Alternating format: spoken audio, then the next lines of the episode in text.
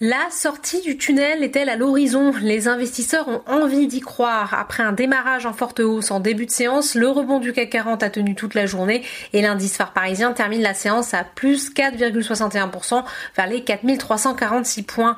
Il faut dire que l'Italie et l'Espagne, pays européens les plus touchés par la pandémie, ont signalé un ralentissement du nombre de décès liés au Covid-19. Dans l'actualité des valeurs, les secteurs les plus violemment massacrés ces dernières semaines regagnent du terrain.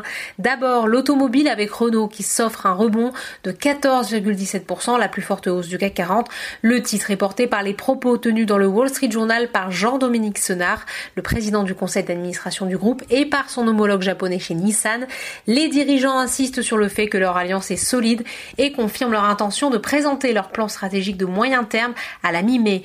PSA grimpe de son côté de presque 9% après avoir annoncé une nouvelle ligne de crédit de 3 milliards d'euros. Sur le SBF 120, Valeo prend presque 9 Rebond également pour Bouygues, plus 13,48%, et pour le géant hôtelier Accor, plus 12,92%.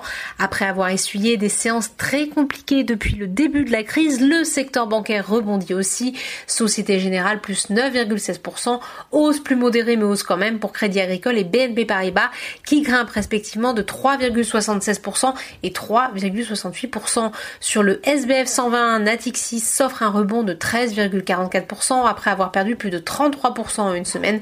Pour rappel, les banques françaises ont toutes, les unes après les autres, été contraintes de renoncer aux dividendes pour 2019, conformément aux directives formulées par la BCE.